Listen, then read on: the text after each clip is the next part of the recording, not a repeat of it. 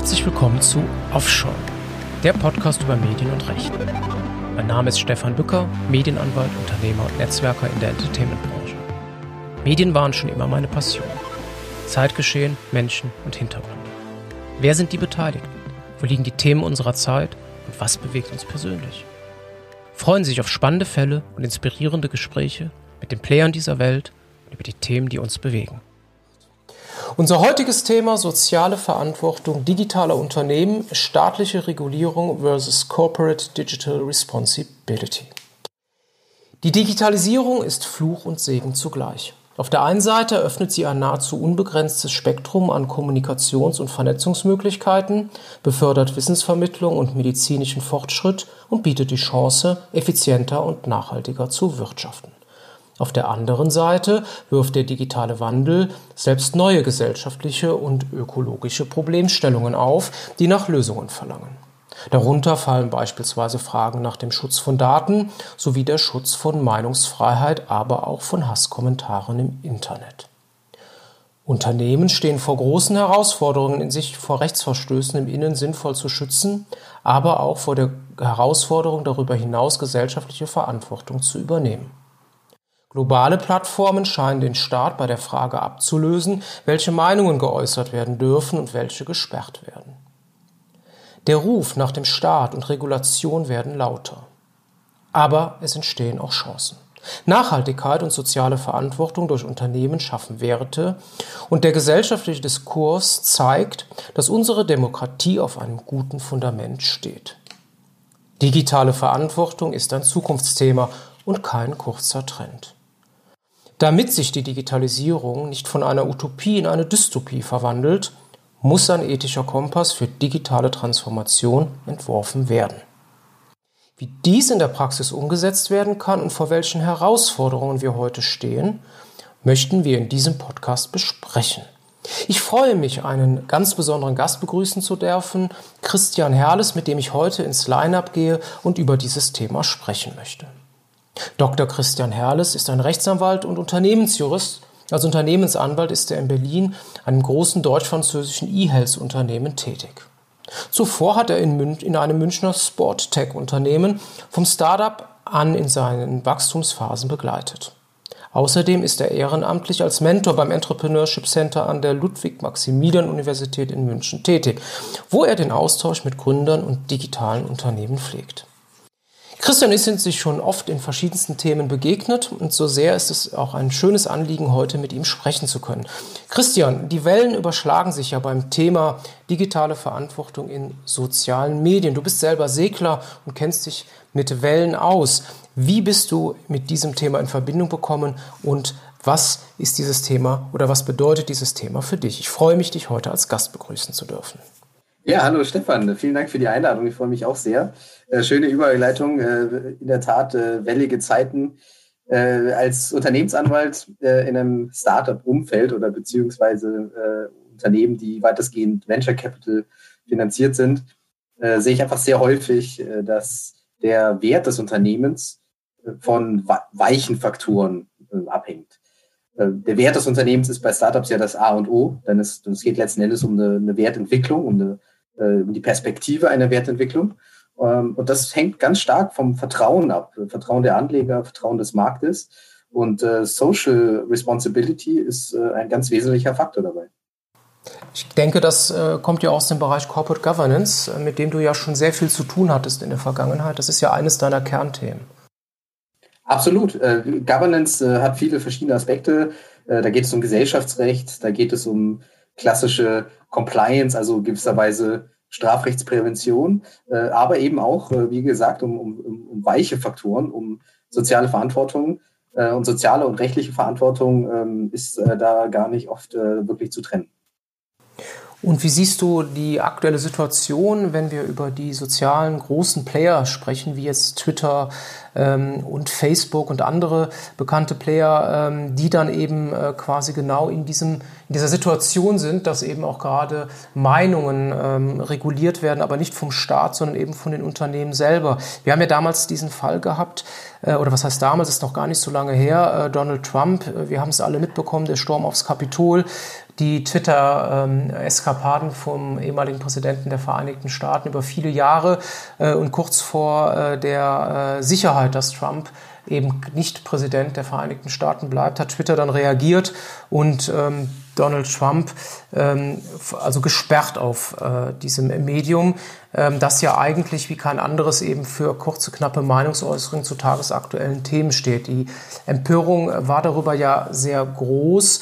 Ähm, es kam eine Diskussion auf, wer löscht, wer sperrt und nach welchen Kriterien soll dies äh, vorgenommen werden und wer entscheidet über die Meinungsvielfalt. Ich möchte ganz kurz ausholen, Christian. Hier hat unsere Kanzlerin hat sich dazu geäußert, äh, hielt es für sehr problematisch, äh, gerade innerhalb des Rahmens, den der Gesetzgeber definiert, äh, könne man Meinungen äh, sicherlich auch ähm, dann bewerten und dann auch letztlich darauf reagieren. Aber eine Sperre seitens einer Unternehmensführung ohne größere Kontrolle hat sie sehr kritisch gesehen und über ihren Regierungssprecher Steffen Seibert ja auch mitteilen lassen. EU-Binnenmarktkommissar Thierry Breton verglich das, was am 9. Januar 2021 in Washington passierte, sogar mit dem 11. September 2001 sowie jener Tag einen Paradigmenwechsel für die globale Sicherheit markiert habe, würden wir 20 Jahre später Zeuge eines davor und danach mit Blick auf die Rolle digitaler Plattformen in unseren Demokratien. Soziale Netzwerke könnten sich fortan nicht mehr hinter dem Argument verbergen, dass sie lediglich Hosting-Dienste seien, schrieb er in einem Gastbeitrag für das Magazin äh, Politico. Das zeigt, uns ja, lieber Christian, wie wichtig die Debatte über den Einfluss von Internetplattformen und deren demokratischer äh, Kontrolle äh, geworden ist. Was ist deine Meinung zum Fall Trump? Wie stehst du zu diesem konkreten Beispiel, weil der ja auch sehr stark aufzeigt, wo wir diesen Konflikt haben zwischen ähm, Regulierung und Selbstverantwortung? Ja, das war natürlich ein äh, skurriler Fall, das muss man, muss man schon sagen. Äh, inhaltlich, äh, glaube ich, haben wir zumindest in unserer äh, mitteleuropäischen ähm, Wertegemeinschaft äh, wahrscheinlich weitestgehend Konsens darüber, dass, dass die inhaltliche Kritik an den Tweets von Donald Trump äh, berechtigt war. Äh, nichtsdestotrotz ist das Vorgehen von äh, Twitter und anderen Plattformen natürlich ebenfalls äh, auch kritisch zu sehen. Äh, Privatunternehmen sind nicht demokratisch legitimiert und äh, das ist ein ganz wesentlicher Faktor, äh, wenn es um die Beurteilung geht, inwiefern private Unternehmen denn ähm, über die äh, Meinungsäußerungen entscheiden können. Letzten Endes muss äh, das Mittel gegen Populismus immer ein argumentativer Diskurs sein und nicht das bloße faktische Unterbinden von Meinungsäußerungen. Und äh, auch wenn man die Wahl des Zeitpunkts in einen solchen Eingriff in den politischen Diskurs anschaut, ähm, hat das äh, natürlich, wie man im Schwabenländle sagen würde, ein Geschmäckle, äh, wenn vier Jahre lang ähm, all die ähm, durchaus fragwürdigen Tweets von Donald Trump ja toleriert wurden, weitestgehend. Am Ende hat man dann äh, zumindest Warnhinweise hinzugefügt, aber letzten Endes äh, doch irgendwo toleriert. Ähm, und dann, wenn die Abwahl äh, feststeht, ähm, dann sperrt man und das gleich auf Lebenszeit. Ähm, das ist natürlich ein sehr drastisches Vorgehen, äh, zumal das ja auch nicht unbedingt mit allen äh, Staatschefs und äh, Populisten äh, so gemacht wird. Davon gibt es ja noch mehr als Donald Trump. Ja, genau. Das, ich wollte sagen, das große Thema ist ja gerade hier auch bei, bei Twitter, dass es eine Plattform ist, in der ja Meinungen auch ähm, wirklich eine weitere Reichweite haben und sich auch perpetuieren. Also es ist ja nicht so, wie wir es früher kannten vor den diesen großen Digitalplattformen, dass dann eben irgendwelche Zeitungen etwas gedruckt haben. Äh, das ist dann verbreitet worden und dann wurde die Zeitung irgendwann dann halt weggeworfen äh, und man hat es in irgendwelchen Archiven nochmal rausgeholt.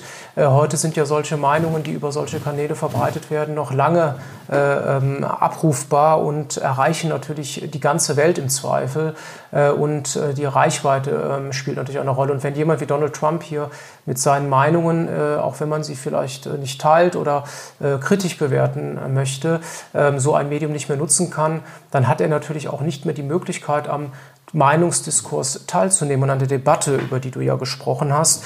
Äh, und dann äh, rutschen diese Debatten in den Untergrund und dieser, dieser Austausch ist ja meines Erachtens so nicht mehr möglich. Und deswegen ist ja gerade das so ein großes Problem. Wann dürfen halt solche Leute auf solch großen Plattformen mitmachen und wann nicht?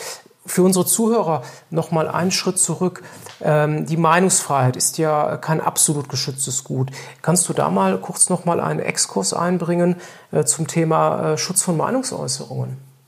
Ja, absolut. Äh, die Meinungsfreiheit ist in der Tat nicht absolut geschützt. Das heißt, es, geht hier immer um eine, um eine Güterabwägung letzten Endes zwischen, zwischen der Meinungsfreiheit und anderen Freiheitsrechten, ob das die Meinungsfreiheit von Dritten ist oder andere, ähm, andere Rechte wie Religionsfreiheit oder andere. Ähm, und es ist ja auch hier einfach sehr wichtig zu unterscheiden, handelt es sich jetzt hier um ein Vorgehen zwischen zwei Privaten oder zwischen dem, zwischen einem Privaten und dem Staat.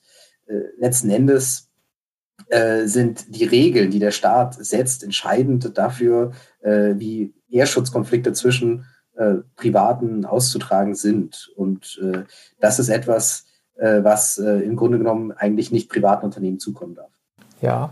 Ähm wie sind denn die Ansätze momentan in Deutschland und der EU, wenn wir da mal drauf schauen?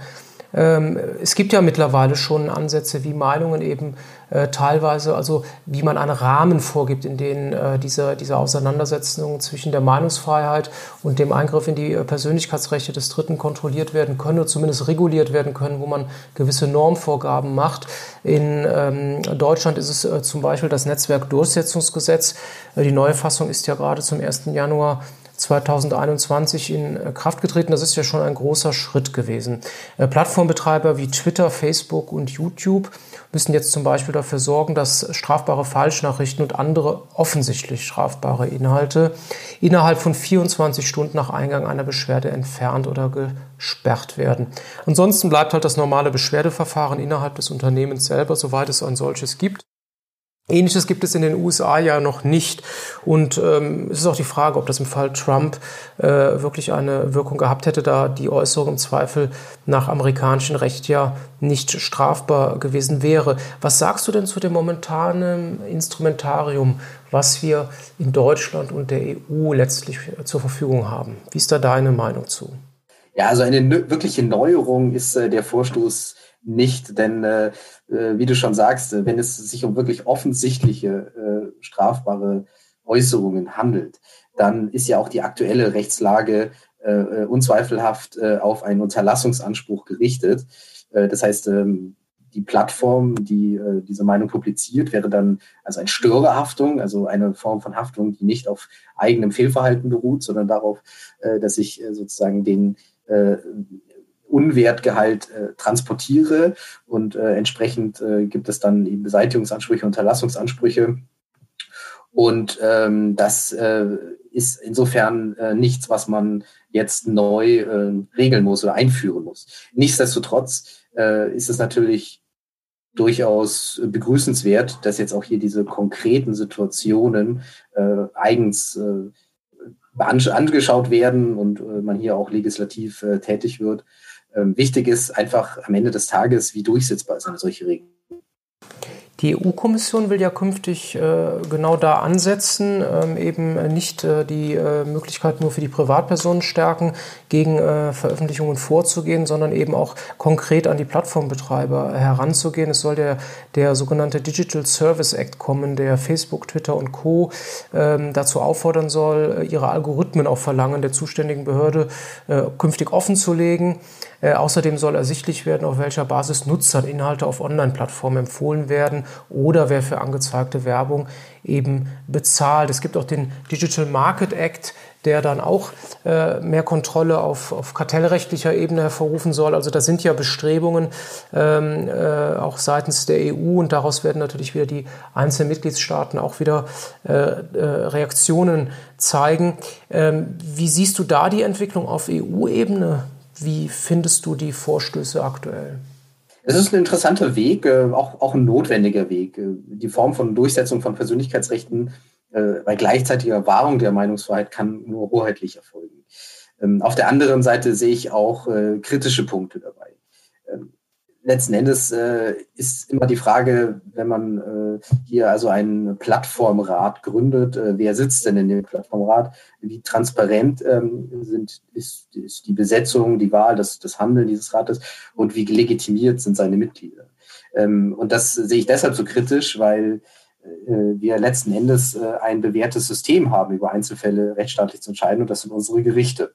Äh, so gesehen ähm, ist das gewisserweise ein Fremdkörper, und ähm, darüber hinaus könnte man auch, sollte man sich auch genau anschauen, für was hat die EU Zuständigkeiten, du hast es erwähnt, Wettbewerbsrecht, Marktharmonisierung, ja, das ist natürlich eine klassische Zuständigkeit von der EU.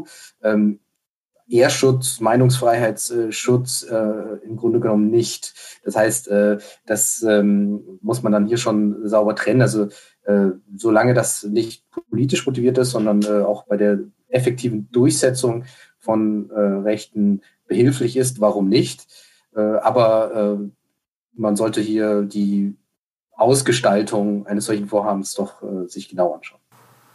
Ich finde, du hast diesen sogenannten Plattformrat erwähnt. Das finde ich einen sehr, sehr spannenden Gedanke, ähm, der ähm, ja vielfach auch äh, diskutiert wird.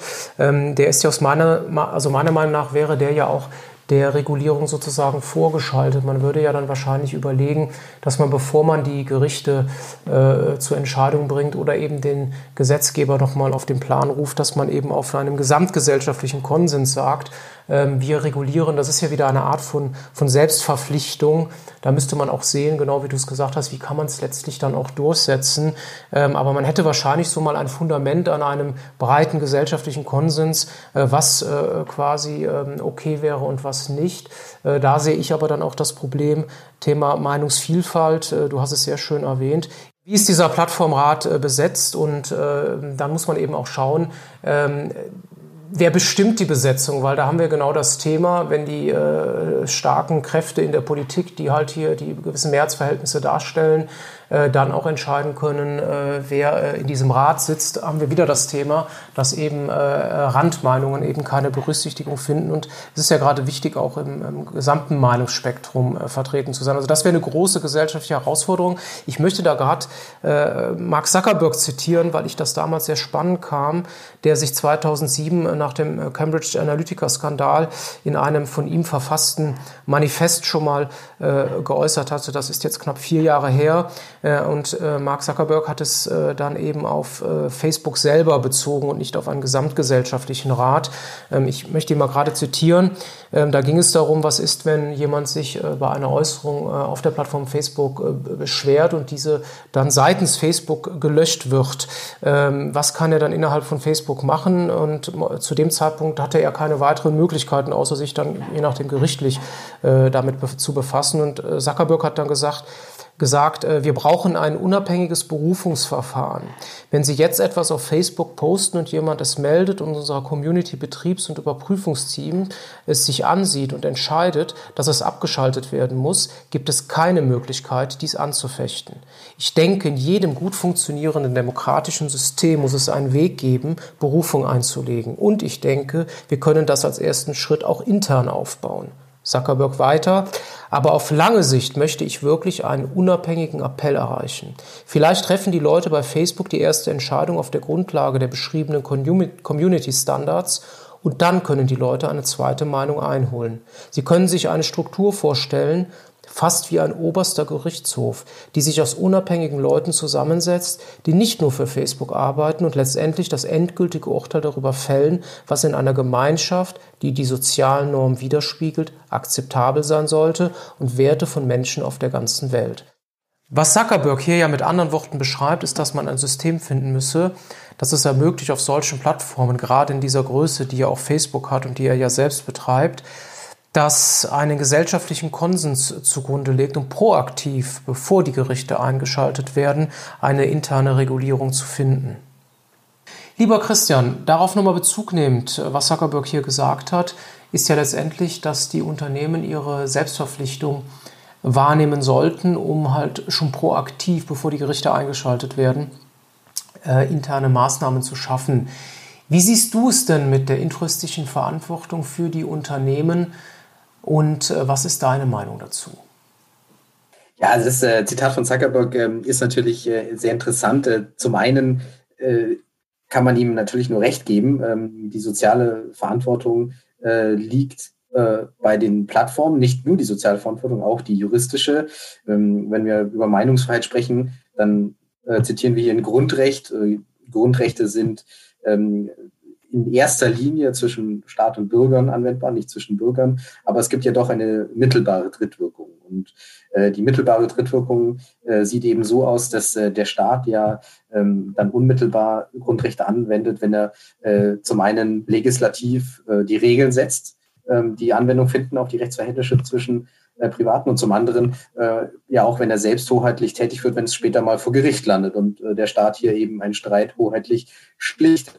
Und ähm, ich finde das äh, Zitat von Mark Zuckerberg auch deshalb so interessant, weil ähm, es eben auch zeigt, äh, dass wir schon aufpassen sollten, ähm, hier nicht zu sehr in eine äh, Eigenverwaltung äh, von, von großen digitalen Unternehmen äh, zu kommen. Ähm, sehr löbliche Ansätze, die auch Sinn machen dem, im Vorfeld möglicher Gerichtsverfahren. Aber am Ende des Tages ähm, muss auch die hoheitliche, staatliche, zugegebenerweise nationale äh, Gerichtsbarkeit dann auch äh, effektiv funktionieren. Auf, das, auf der anderen Seite muss man aber auch sagen, äh, äh ist es eben, äh, sind eben Nutzungsbedingungen, der, wie das bei, bei Facebook ja auch äh, durch, durch so Community-Richtlinien letzten Endes äh, vorgesehen ist, äh, ein, ein wichtiges Instrumentarium. Also die Mechanismen, die ein Unternehmen zur Verfügung hat, die müssen auch äh, äh, ausgeschöpft werden. Nutzungsbedingungen sind da ein ganz wesentlicher Teil. Bei den Nutzungsbedingungen, da gibt es ja immer wieder die Sorge des sogenannten Overblocking. Also, ähm, dass quasi die Unternehmen einfach aus Angst vor äh, staatlicher Verfolgung, in Anführungszeichen zivilrechtlicher Verfolgung ist damit natürlich gemeint, äh, ähm, sich dann äh, nicht irgendwelchen Querelen aussetzen wollen und dann lieber einmal mehr löschen als einmal weniger. Ähm, das heißt, äh, die Rechtsprechung hält hier weit formulierte Löschungsvorbehalte in AGB für unwirksam und äh, pocht darauf, dass Anbieter eben bei Löschentscheidungen auch die grundrechtgeschützte Meinungsfreiheit berücksichtigen müssen. Also der Hintergrund ist hier so ein bisschen, ähm, man will halt verhindern, äh, dass äh, zu viel Selbstverpflichtung und Selbstregulierung dann dahin ähm, äh, gehend äh, ähm, wieder ähm, konterkariert wird, dass eben die Unternehmen äh, zu viel äh, löschen. Und die Unternehmen wollen sich natürlich davor auch schützen, indem sie in ihren AGBs dann sehr weite Löschungsvorbehalte einführen. Ähm, wie ist deine Meinung dazu? Ja, das äh, spiegelt letztlich das wieder, was ich äh, schon jetzt im Laufe des Gesprächs äh, hervorgehoben habe. letzten Endes muss die Wertentscheidung, also das, das normative Entscheiden, ähm, wo hört Meinungsfreiheit auf, wo beginnt der Ehrschutz Dritter äh, äh, oder wo sticht der Ehrschutz Dritter die Meinungsfreiheit aus, äh, die muss hoheitlich getroffen werden. Und insofern ist auch eine ähm, sehr strenge AGB-Kontrolle ähm, absolut wichtig. Äh, zum einen wissen wir alle, dass äh, AGBs zwar äh, formal juristisch äh, Verträge sind, aber im letzten Endes ja doch einseitig von Unternehmen ausgestaltet werden, so dass das, das ist hier schon ganz notwendig, von der vornherein notwendig ist, hier eine, eine, strenge Kontrolle zu haben. Ähm, und zum anderen eben auch im Hinblick auf diese mittelbare Drittwirkung von Grundrechten. Also ähm, ich teile diesen Ansatz. Ich will dann ähm, hier noch mal kurz äh, zwei Gerichtsentscheidungen auch benennen, die das auch noch mal äh, untermauern, äh, inwieweit im virtuellen Hausrecht auch Grenzen gezogen werden. So hat das OLG München im Jahr 2018 entschieden, dass die Löschung eines Kommentars einer Nutzerin in einem sozialen Netzwerk unzulässig war. Die Klausel der Nutzerbedingungen, auf die sich der Betreiber beruft, sei unwirksam, so das Gericht, weil sie die Nutzer als Vertragspartner, das hattest du ja gerade erwähnt, dass es eigentlich Vertragskonstellationen sind, entgegen den Geboten von Treu und Glauben unangemessen Interessen benachteiligen. Problematisch war hierfür das Gericht, dass es für die Berechtigung zur Löschung nach dem Wortlaut der Klausel allein auf die Ansicht des Betreibers ankam. Ob ein Inhalt entfernt werden darf oder nicht. Webseitenbetreiber und Nutzer unterlegen jedoch dem Gebot der Rücksichtsnahme. Ein ganz wichtiger Aspekt unter Juristen. Insbesondere müsse berücksichtigt werden, dass große soziale Netzwerke den Nutzern einen öffentlichen Marktplatz für Informations- und Meinungsaustausch verschafften.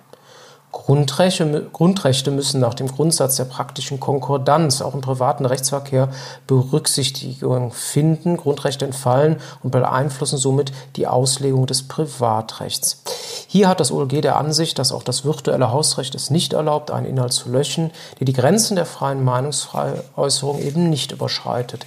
Den Begriff praktische Konkordanz möchte ich gerade noch mal erläutern. Praktische Konkordanz meint letztendlich, dass man die Grundrechte wechselseitig so in einen Ausgleich Bereich bringt, dass sie beide äh, quasi noch äh, größtmögliche Entfaltung äh, bekommen, äh, ohne das Grundrecht des jeweils äh, anderen äh, aber eben auch nachhaltig zu verletzen.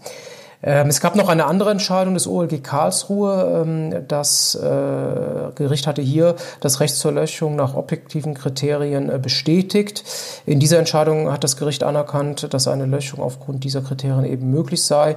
Maßgeblich sei es für die Richter allein, dass es nicht mehr nur auf die subjektive Ansicht des Betreibers ankommt, dieser also kein unbeschränktes einseitiges Bestimmungsrecht mehr hat. Unter dem Gesichtspunkt wird der Meinungsfreiheit nach Ansicht des OLG Karlsruhe ausreichend Rechnung getragen tragen, denn Willkür oder Unverhältnismäßigkeit werden dadurch ausgeschlossen. Dieses Vorgehen ist auch nach dem virtuellen Hausrecht gedeckt, da es sich aus den Artikeln 2, 12 und 14 herleiten lässt.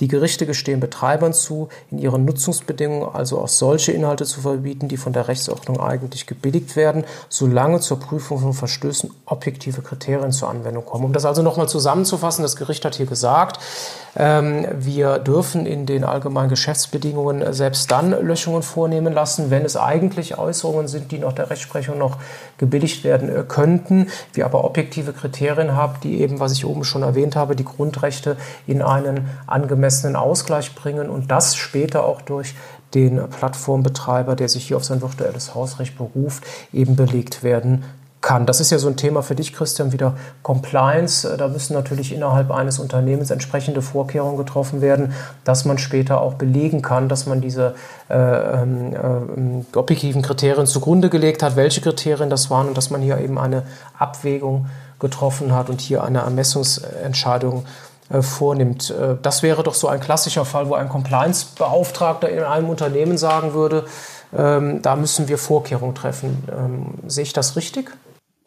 Ja, äh, das ist richtig. Äh, ich meine, wenn wir von Compliance sprechen, dann äh, meinen wir ja eben auch gerade Fälle, wo eben Straftaten in, in, erster Linie aus dem Unternehmen heraus begangen werden. bei Plattformen, also nehmen wir mal eine Beleidigung oder eine sonst strafbare Äußerung, dann ähm, ist das natürlich nur in dann entsteht daraus zwar eine Störerhaftung der Plattform, aber es ist äh, natürlich kein eigenes strafbares äh, Verhalten äh, der, der Plattform. Ähm, insofern sind wir hier sozusagen nicht im ganz klassischen Compliance-Begriff, aber die Zielrichtung ist, die, äh, ist dieselbe. Das ist äh, äh, einfach dieses präventive Vorgehen gegen rechtliche Risiken. und ähm, aus diesen rechtlichen Risiken können dann natürlich auch Reputationsschäden entstehen. Und dann sind wir natürlich auch ganz schnell bei diesen weichen Faktoren, die ich eingangs erwähnt habe, den, den Social Responsibility Faktoren. Die Reputation finde ich einen ganz schönen Hinweis noch von dir. Das ist ja dann auch ein klassischer Fall des Reputationsmanagements, wie es halt in heutiger Zeit in vielen Unternehmen äh, doch erforderlich sein sollte, um einfach in der Außenwirkung äh, hier auch darzustellen, dass man eben äh, werteorientiert ist und eben unter äh, den äh, äh, Rahmenbedingungen, die die Rechtsordnung vorgibt, eben größtmögliche präventive Ansätze hat, um eben hier auch einen ähm, ordentlichen Ausgleich zu schaffen. Da kommen wir aber ja auch später dann nochmal zu beim Thema Umsetzung der ähm, Compliance. Lieber Christian, zum Abschluss dieses ersten Bereiches ähm, würde ich gerne noch mit dir einen Fall besprechen, der sehr tagesaktuell ist und sehr stark durch die Presse gerade geht. Da läuft auch ein Gerichtsverfahren aktuell äh, angestrebt äh, des Verlagshauses Burda gegen Google. Äh, und zwar ist das äh, der Fall äh, unseres der Bundesregierung des Gesundheitsministeriums. Äh, Jens Spahn hat ja unser Gesundheitsminister gesagt, dass er möchte, dass die Seite des Gesundheitsministeriums bei Google hervorgehoben erscheint, also hervorgehoben gegenüber allen anderen ähm, Anbietern von journalistischen Inhalten, also gegenüber der Presse. Das hat für, äh, zu einem großen äh, Aufschrei äh, geführt. Ähm, die Medienanstalt Hamburg-Schleswig-Holstein hat äh, gegen Google ein medienrechtliches Verfahren eingeleitet nach Paragraph 94 des neuen Medienstaatsvertrags, der ja ein Diskriminierungsverbot äh, durch große Plattformbetreiber vorsieht. Äh, und Boda Media hat ja auch gesagt, dass hier eine Ausnutzung einer marktbeherrschenden Stellung seitens Google vorlege unter Beihilfe der Bundesregierung. Es fielen Stichworte wie China-Mutation des Ministers, Google-Minister und ich möchte auch äh, von der VDVZ, vom Verband der deutschen Zeitungsverleger, gerne ein äh, Passus zitieren, bei dem äh, ähm, hier gerade auch sich wirklich klar zu geäußert wurde. Der Verband der deutschen Zeitungsverleger hatte äh, sich sehr stark gegen diese Kooperation äh, gewendet. Ich zitiere mal die Pressemitteilung vom 11. November. Nicht hinzunehmen sei auch, so der VDZ, mit der Betonung der Verlässlichkeit der Regierungsinformation implizit verbundene Behauptung, die digitale Gesundheitsberichterstattung und Information durch die Angebote der Verlage sei weniger verlässlich. Im Gegenteil, während private Angebote seit Jahren durch große Teams von hochqualifizierten Medizinjournalisten aufgebaut würden, wurde die Gesundheitsplattform vom Bundesminister Spahn jüngst ausgeschrieben und innerhalb kurzer Zeit von einer Berliner Agentur mit Inhalten befüllt. Der vom Bundesgesundheitsminister Spahn behauptete Qualitätsunterschied bestehe nicht, jedenfalls nicht zugunsten des staatlichen Angebots.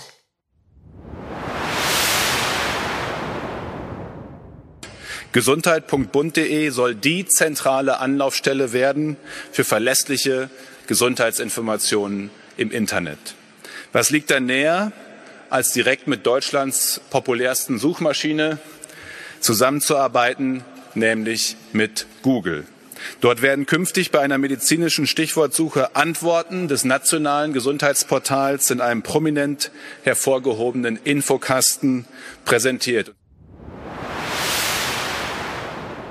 Lieber Christian, du hast gerade den Einspieler ja gehört.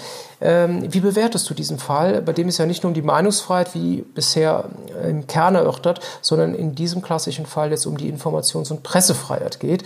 Und welches Risiko zeigt aus deiner Sicht das Verhalten des Ministers hier auf?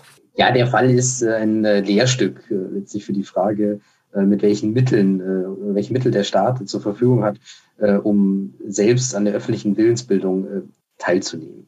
Äh, wichtig ist für mich hier erstmal äh, klarzustellen, dass ähm, es sich ja hier nicht um ein klassisch hoheitliches Handeln handelt, also nicht um ein Handeln, was in einem Verbot oder Gebot äh, besteht, ähm, sondern um eine ähm, letzten Endes bürgerlich-rechtliche Kooperation mit Google. Google und das Gesundheitsministerium äh, machen ja hier äh, auf einvernehmlicher Basis ähm, eine, eine Informationskooperation. Äh, auf der anderen Seite hat äh, dieses äh, rein informatorische Handeln äh, schon aber auch eine, eine faktische Grundrechtseingriffsqualität. Äh, also wir unterscheiden ja immer zwischen, zwischen formellen Grundrechtseingriffen, eben wie gesagt ein Verbot, äh, eine Geldstrafe, was auch immer, ähm, und, und äh, solchen hoheitlichen Handeln, was einfach äh, de facto äh, sich sehr nachteilig auf die Grundrechtsausübung von äh, Bürgern und, und Grundrechtsträgern äh, sich auswirkt. Und das haben wir hier genau. Zum einen gegenüber anderen Plattformen. Äh, die, denn, denn Google gewinnt hier natürlich einen, einen Vorteil. Äh, die Informationen werden sozusagen exklusiv für Google bereitgestellt äh, und äh, auch in einer Weise, ähm, die ja auch äh, den Nutzer dann dazu bewegt, äh, vorwiegend auf Google zu suchen. Das heißt, hier wird äh, durchaus äh, eine gewisse, ein gewisses Informationsmonopol ja auch angestrebt und die Aussagen von äh, Jens Spahn zielen ja letzten Endes genau darauf, darauf ab. Er sagt ja, dass Bürger eben primär sich die Seiten der Bundesregierung anschauen sollen, äh, weil es sonst eben sehr viele äh, Falschmeldungen auch gibt. Und äh, das ist natürlich schon auch sehr kritisch zu sehen, so eine Aussage eines, eines Ministers, äh, denn äh, das diffamiert ja gewisserweise äh, die komplette Medienlandschaft. Äh, denn äh, Falschmeldungen gibt es, aber es gibt ja genauso gut auch viele ähm, seriöse äh, äh, Pressemitteilungen, äh, die, die auf diese Weise ja äh, gewisserweise auch unter, also die Informationshoheit der Presse wird dadurch ja auch gewisserweise unterlaufen. Und äh, das ist dann eine Frage der Gesetzesgrundlage. Äh, grundsätzlich braucht man nicht für informatorisches Handeln ein eigenes Gesetz. Äh, das ist Teil des Auftrages, den die Bundesregierung im Rahmen seiner ähm, verfassungsrechtlichen Rolle hat. Äh, aber wenn es dann eben zu einem faktischen Eingriff kommt, dann äh, ist das grundrechtswesentlich und insofern braucht man dann schon eine gesetzliche Grundlage und die sehe ich hier nicht und oder glaube ich auch. Und wie siehst du den Aspekt, dass man ja hier auch sagen kann, dass der Staat sich hier doch über seine ähm, Rechte sozusagen hinaus. Man, man, hat ja gesagt, der Staat darf selber, und das Grundgesetz sagt ja vielmehr, der Staat, die Pre Freiheit der Presse äh, soll gewährleistet sein dadurch, also vierte Gewalt im Staat, äh, Kontrollfunktion, dass der Staat selber eben keine Presseunternehmen betreiben darf äh, oder für, ähm, ähm, im großen Stil finanzieren darf, äh, was redaktionelle ähm, äh, Teilbereiche anbelangt, um einfach zu verhindern, dass man den, diese, diesen klassischen Vorwurf, den man ja in Anführungszeichen Schurkenstaaten vorwirft, dass man hier gelenktes äh, Staatsmedium hat, ähm, und hier kommen natürlich Ängste hoch, äh, wenn man die Presse etwas verfolgt, äh, dass natürlich dem Staat hier auch vorgeworfen wird, ähm, äh, hier jetzt zum ersten Mal äh, wirklich auch ähm, äh, ja, lenkend einzuwirken und äh, quasi auch ähm, dahingehend ähm, in die äh, Informationsgewinnung, in die Freiheit der Informationsgewinnung einzuwirken und eben auch da hier den Meinungspluralismus zu beschränken und dann eben auch äh, unter dem äh, Deckmantel von Corona eben auch mit Ängsten zu spielen. Ähm, wie ist deine Meinung dazu? Ja, also grundsätzlich finde ich das schon in Ordnung, dass äh, die, Bundesregierung äh, selbst informiert. Das ist schon Teil ihres Auftrages. Ähm, zum, zum, zum Regeln, zum, äh, zum, zum Gesetze vorbereiten äh, und Gesetze durchführen gehört auch das Informieren. Dagegen äh, spricht auch nichts. Ich glaube auch nicht, dass das äh, die eigentliche Intention äh, hinter der Pressefreiheit ist. Äh, wichtig ist allerdings dann auch die Abgrenzung.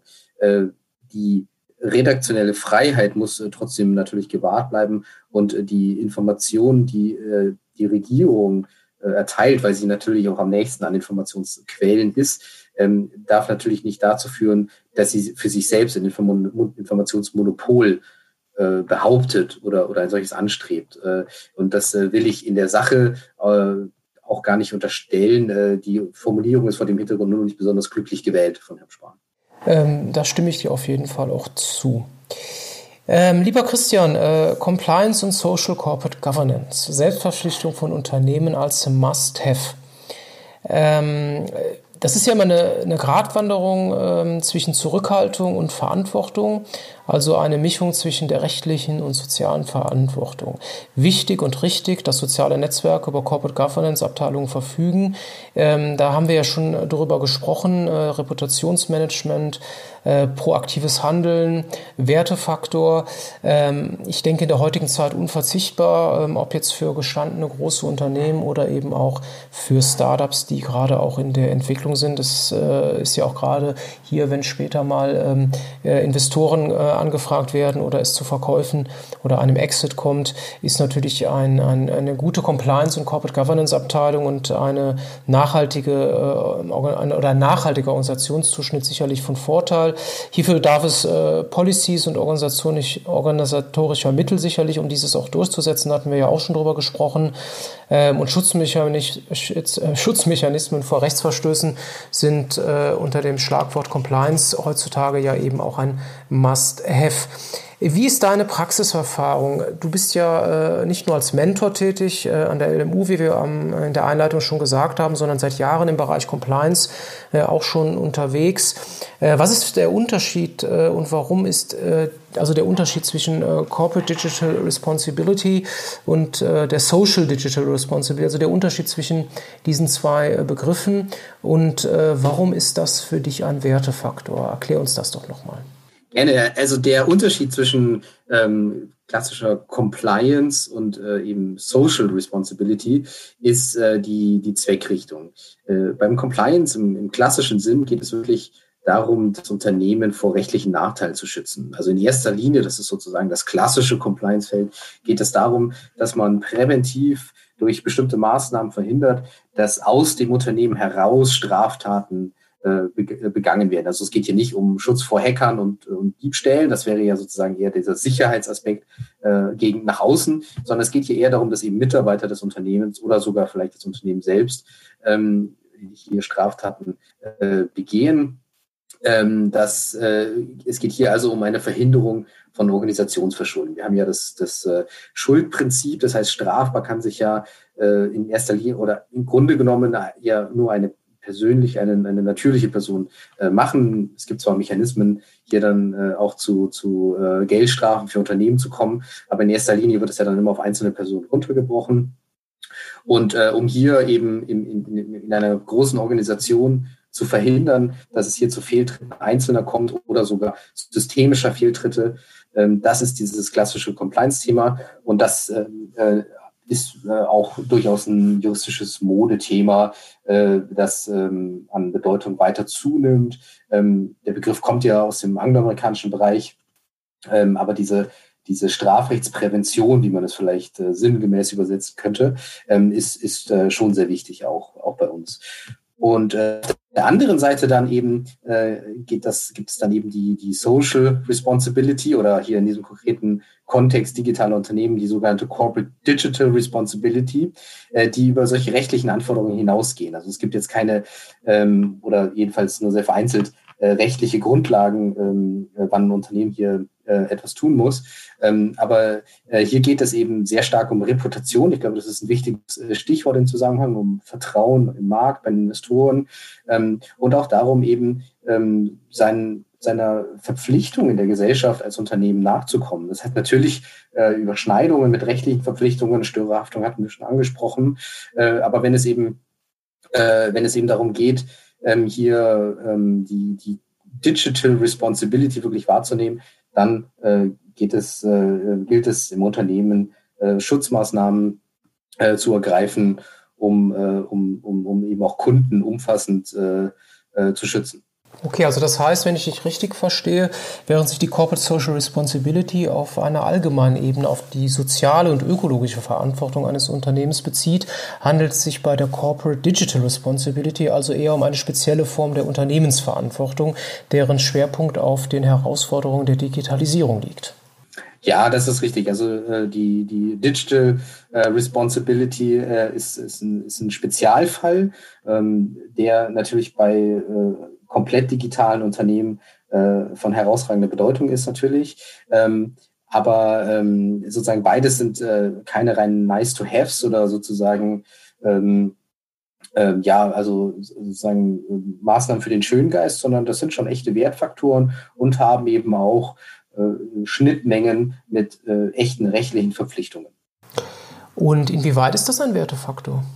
Also wie, wie würdest du den bestimmen? Also ja, also da, da gibt es äh, tatsächlich zwei Ansatzpunkte. Das eine ist natürlich ähm, die Reputation auf dem Markt, äh, nicht nur auf dem Markt äh, der, der sozusagen vertriebenen Produkte, ob das jetzt eine, eine Plattform ist oder andere digitale Dienstleistungen, ähm, sondern es geht auch um, um die Reputation zum Beispiel am Arbeitsmarkt. Das ist nicht zu unterschätzen. Also gerade im digitalen Bereich ähm, haben wir ja einen Arbeitnehmermarkt und äh, da ist das äh, dann schon sehr wichtig. Und äh, ein, Startup, also ein Unternehmen, was, schnell wächst, ist äh, ganz maßgeblich darauf angewiesen, ähm, auch äh, attraktiv auf dem Arbeitsmarkt zu sein. Ähm, das, das Aufstocken der, der Belegschaft ist dann auch ein Bottleneck für das Wachstum. Zum anderen äh, geht es aber eben auch um die Attraktivität äh, für, für Investoren. Also viele digitale Unternehmen sind ja äh, Venture Capital finanziert oder, oder, oder vergleichbare Formen ähm, von, von institutionellen Investoren. Äh, und da ist äh, Compliance etwas, was, äh, oder auch Social Responsibility etwas, was auch in, in, bei der Überprüfung der Werthaltigkeit des Unternehmens, also der sogenannten Due Diligence, ähm, immer wieder abgefragt wird. Das, das, ist, das sind absolute Standardfragen. Auch die institutionellen Investoren ihrerseits haben auch entsprechende Vorgaben. Ähm, und zunehmend gibt es auch tatsächlich Mechanismen, Modelle ähm, hier zu, zu konkreten Wertermittlungen zu kommen. Das ist natürlich nicht ganz einfach, ähm, aber auch das äh, nimmt zu. Ähm, gibt es denn messbare, greifbare Faktoren? Ja, die gibt es. Also für, für Compliance-Maßnahmen, also eben, wie gesagt, diese, diese Prävention von rechtlichen Nachteilen, ähm, die, äh, dafür gibt es Standards. Es gibt, äh, es gibt also ISO-Normen, es gibt äh, äh, den, den sogenannten äh, German Corporate Governance äh, Codex. Das ist äh, eigentlich ein, ein, ein, ein Werk, das für, für gelistete deutsche Unternehmen gilt, also für große Aktiengesellschaften, ist aber als Standard natürlich auch für andere Unternehmen äh, brauchbar.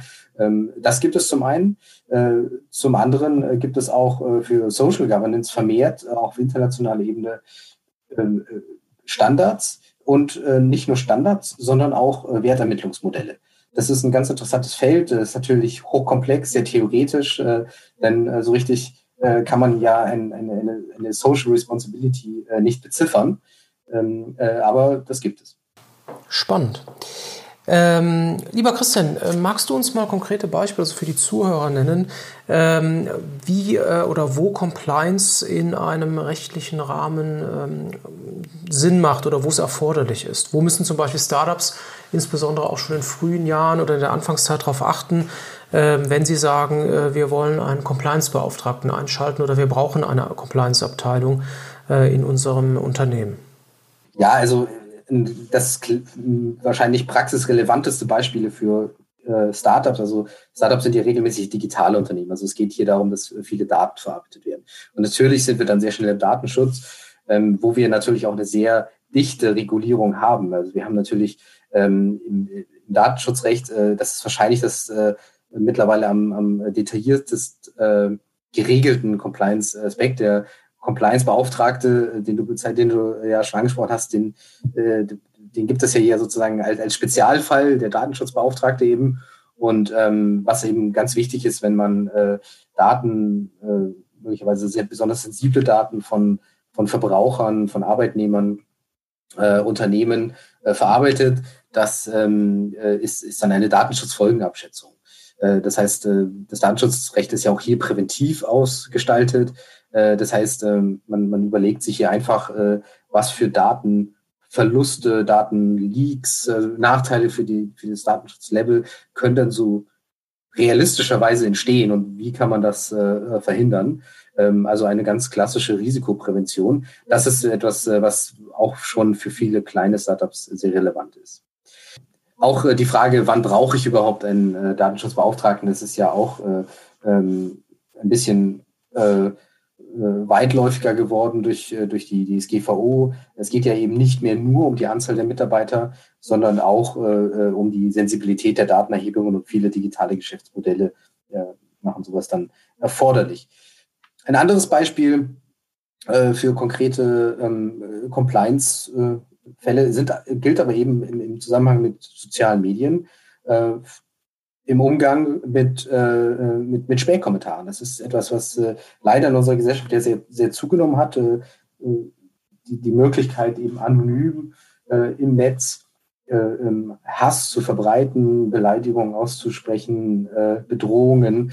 Ähm, das ist etwas, was äh, sicher keine soziale Plattform äh, gut heißt, aber es ist eben dann auch wichtig, es abzustellen und äh, dieser Content- und Störerhaftung vorzubeugen. Auch dafür brauche ich dann eben äh, präventive Maßnahmen. Also wir haben ja auch in unserem Gespräch jetzt schon verschiedene Aspekte gehört, äh, ob das entsprechende Nutzungsbedingungen sind oder ähm, andere äh, Unternehmensorgane, die dafür zuständig sind äh, dezidierte Unternehmensorgane, die dafür zuständig sind. Aber es ist wichtig, dass man sich diesem Risiko bewusst ist und sich überlegt, wie können wir das möglichst schnell und möglichst effektiv unterbinden.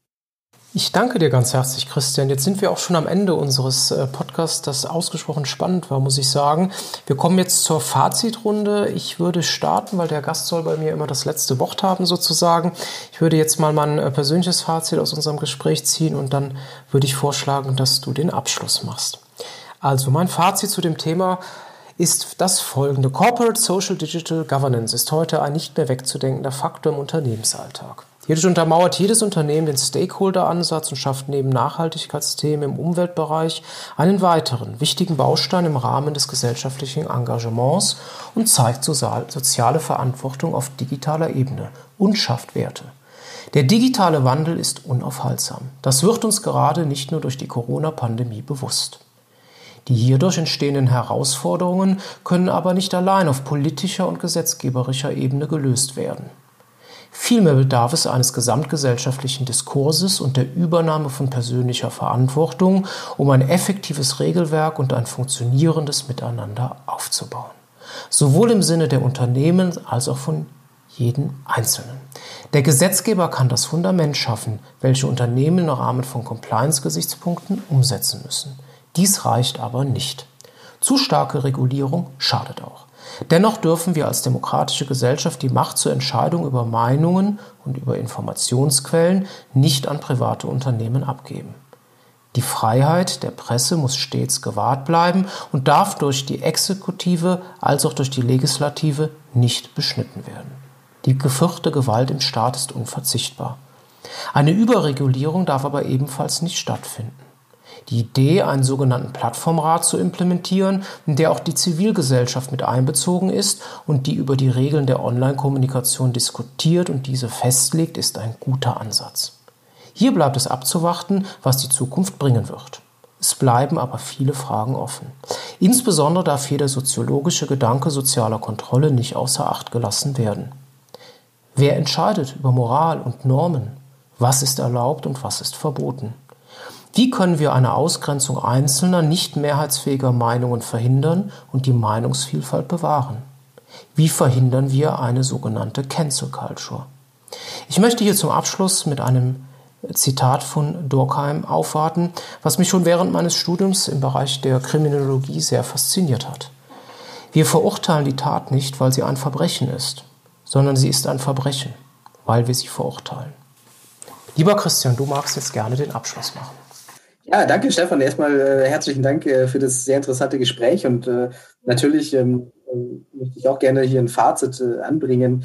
Äh, meines ist einfach, dass wir mehr als, als je zuvor in der Gesellschaft vor einer großen Herausforderung stehen und eine gesunde Trennung von staatlichen und privaten Aufgaben wieder ähm, anvisieren müssen. Das ist ein sehr grundlegendes Prinzip unserer zivilrechtlichen Gesellschaftsstruktur, dass der Staat klare Regeln setzt und die effektiv durchsetzt, was schwer genug ist, weil gerade in dem digitalen Kontext, um den es jetzt hier ging, ähm, natürlich auch ein grenzenloser Raum besteht äh, und äh, der Staat äh, national organisiert ist. Ähm, aber der Ansatz muss es, muss es weiter bleiben. Und auf der anderen Seite muss der Staat sich aber auch zurückhalten, wenn, wenn er die Informationsflüsse und die Diskurs in der Zivilgesellschaft äh, beiträgt.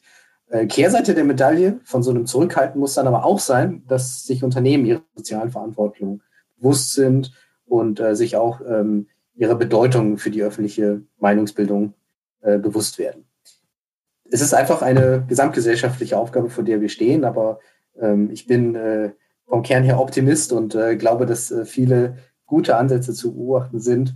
Und als ähm, Jurist freue ich mich auf ähm, spannende kommende Jahre äh, in diesem Feld.